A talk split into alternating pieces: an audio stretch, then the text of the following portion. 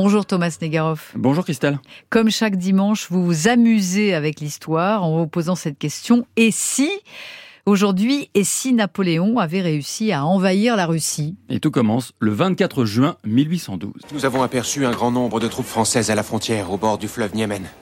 Une colonne tout entière, voire même plus. Et s'ils font le voyage depuis la France, ce n'est sûrement pas pour rien. Jusqu'alors, nul ne s'était risqué à franchir notre frontière. Les Français ont franchi le Niémen, mon général. L'ennemi est en supériorité numérique et nous sommes submergés. Le 13 juin 1812, les forces de l'Europe occidentale franchirent les frontières de la Russie.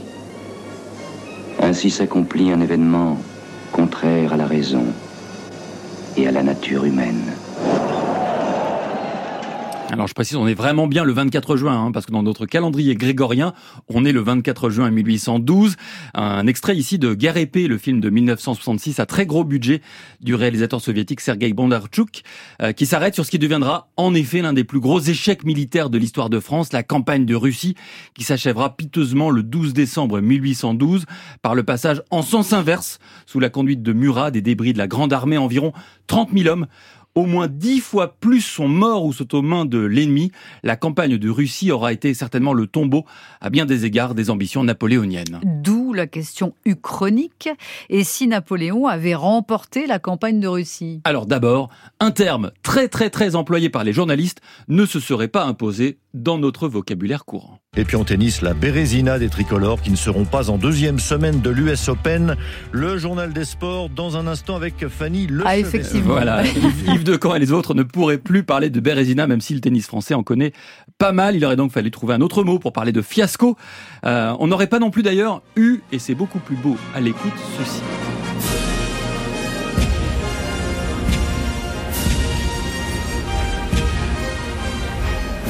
Vous avez peut-être reconnu d'ailleurs un bout de Marseillaise, des bruits Oui. de canon.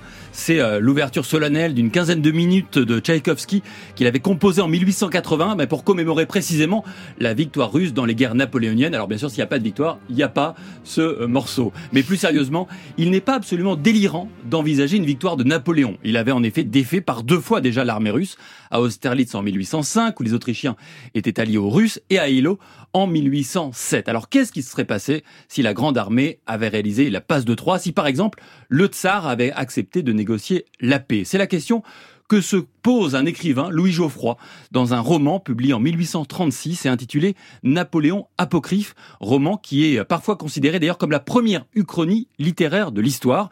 Et comme toute bonne uchronie, il y a le moment où tout bascule. Pour Geoffroy, c'est lorsqu'en octobre 1812, Napoléon, dans Moscou vaincu mais incendié, décide non pas comme dans l'histoire de se replier et d'affronter donc l'hiver avec les conséquences dramatiques que l'on connaît, mais de poursuivre son avancée vers le nord.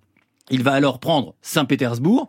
Il n'y aura donc point de Waterloo ou de Sainte-Hélène dans cette histoire alternative, puisque, à lire Geoffroy, après la Russie, en 1814, l'Angleterre est conquise, puis Alger, Damas, Jérusalem, Bagdad, l'Iran, l'Afghanistan, je continue, l'Inde, l'Indochine dès 1824, puis vient le tour de l'Égypte, de la Chine, oui, du Japon, de l'Australie, pourquoi pas, puis l'Afrique et l'Amérique se soumet d'elle-même. Oh bah le voyons. 5 juillet 1827, la monarchie universelle est proclamée comme quoi, hein, quand on fait de l'Uchronie, on peut avoir une imagination également débordante, euh, politiquement en l'occurrence. Et cette première uchronie, qui sera d'ailleurs loin d'être la seule concernant Napoléon, n'est pas qu'un exercice littéraire. Non, beaucoup euh, d'Uchronies sont nourris, et on le voit dimanche après dimanche, hein, par un désir de voir l'histoire suivre une trajectoire plus conforme au désir de l'auteur. C'est le cas ici.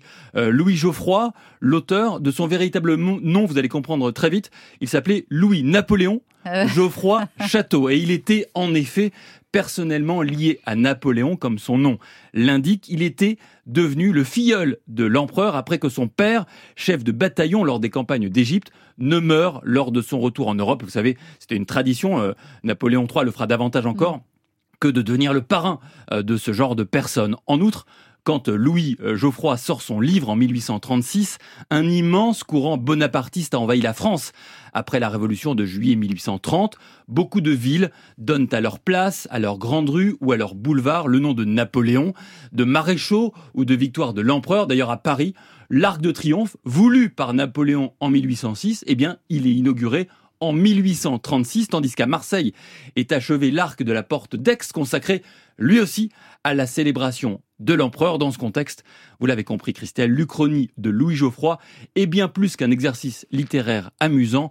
Elle dessine clairement la nostalgie de l'espoir d'un futur triomphal qui n'est jamais arrivé. Merci Thomas. Et la semaine prochaine, vous nous parlerez du président Kennedy et s'il n'avait pas été assassiné?